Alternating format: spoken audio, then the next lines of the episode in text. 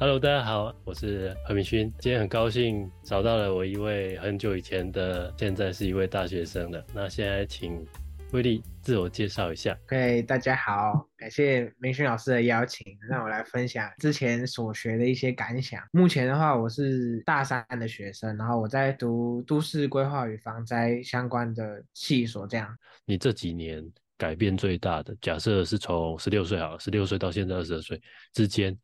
呃，在你身上，你觉得改变最大的是什么，以及它是怎么发生的？这回到你刚刚前面提到的问题，就是说要怎么自我认识。我觉得自我认识，我前面不是有讲说，我会后知后觉去反省自己嘛。我自己自我认识的方法，就是我把自己当成一个历史在看。我可能会当下会有一种感觉，我获得这个感觉当下，我会去想说，我是透过什么方式去获得，然后或者是是什么。过去哪些历史片段影响我会有现在这种感觉？就是透过这这感觉，有可能是好的感觉或不好的感觉。那如果是好的感觉的话，你就要记住那些历史片段；如果是不好的感觉的话，你就要作为前车之鉴，然后可能在未来要慢慢的去排除，你才会减少这种不好的感觉。这个其实就算是独立思考的能力。体制外，因为像我们刚刚提到很多嘛，任务制啊。没有答案的任务啊，老师其实是你的伙伴，这种这种关系培养出来的独立思考，已经不是别人告诉你什么是事实就是事实，你反而会自己去寻找你所需要的答案，可能是在自己的人生的抉择上面，你可以这样去思考，有这个思考能力，真的改变我不少。这改变在于说，别人叫我往东，我不见得会去往东了，我可能会想一下。我真的往东好吗？我是不是在往东的过程中还需要准备些什么？甚至于到后来还有一个改变我很大大的地方，我觉得就是专业能力。呃，像我大学我才认知到我是有一些专业能力的。我在高中的时候完全没有自觉到啊，因为我就觉得这就是完成任务的过程。我完成这些任务可能就是要画平面图啊，我可能就是要去丈量。我甚至到后面。从体制外学校毕业，有一段时间去实习，去找也是同样是我们学校的老师去实习，在他们事务所实习，就是有训练出一些关于室内设计的一些技巧。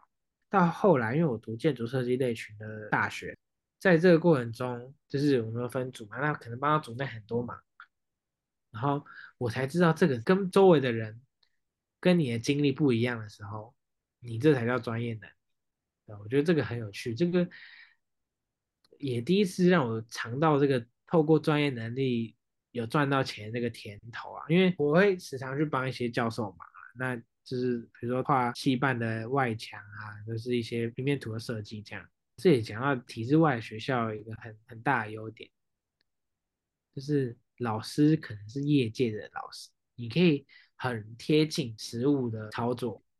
有两个点让我转变很大，一个是独立思考的能力，再来就是我开始会很尊重专业，然后甚至相信自己的专业。我觉得这个很重要。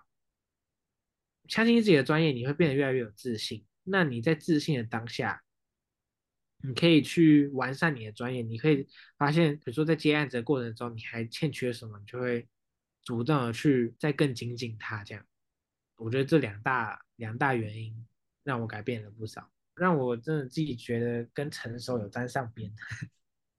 嗯，是，嗯，这这很重要，这很重要，就是感觉到自己渐渐的在成熟，这个是蛮，那是什么样的感觉啊？那是什么感觉啊？会觉得为什么不早点想到这些事情？我是早点想到这些事情，我现在搞不好就创业什么的，没有啦，就是。反正都是过程嘛，我很感谢之前这些经验啊，才会有现在的想法。是没有错，我我自己也会觉得说，早如果我可以早一点知道这些东西，那该多好。这样我不不用这么就是花那么多的时间在在就是四处游游荡，说不定我现在已经可以做到什么样的程度，就是不一样的境界了，都会有啦，都会有。但但是我但是我觉得，如果自己我我自己有有出现这个念头是好事情，是因为因为我已经走到了以前不会想象到的地方了，所以我才会希望当时的我可以更早一点知道。嗯，我觉得这个这个在我在至少在我自己的人生道路上面有这样子的体会，让我知道的时候，我是在走在我希望走的方向，而且是在走在更前面，是在成长的路上。对，虽然不知道它的尽头在哪里但却是好的结果的方向。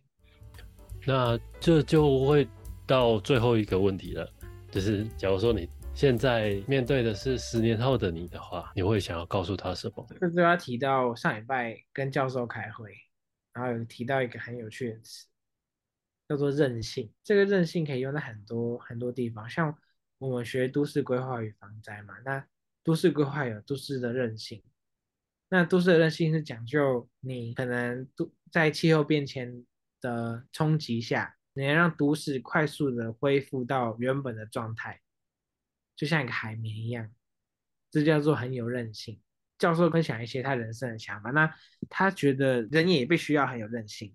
我自己也希望我十年后的自己要很有韧性，因为我现在可能是基础已经打好了嘛，可能是是心理建设啊，然后一些知道未来要走的路，其实大致上都有一些想法。